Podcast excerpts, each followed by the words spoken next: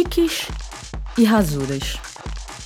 Pessoas e seus pensamentos, seus mundos, suas verdades absolutas e seus tormentos.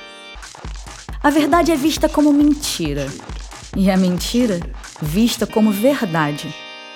Sempre o que mais convém para preencher os devaneios da mente.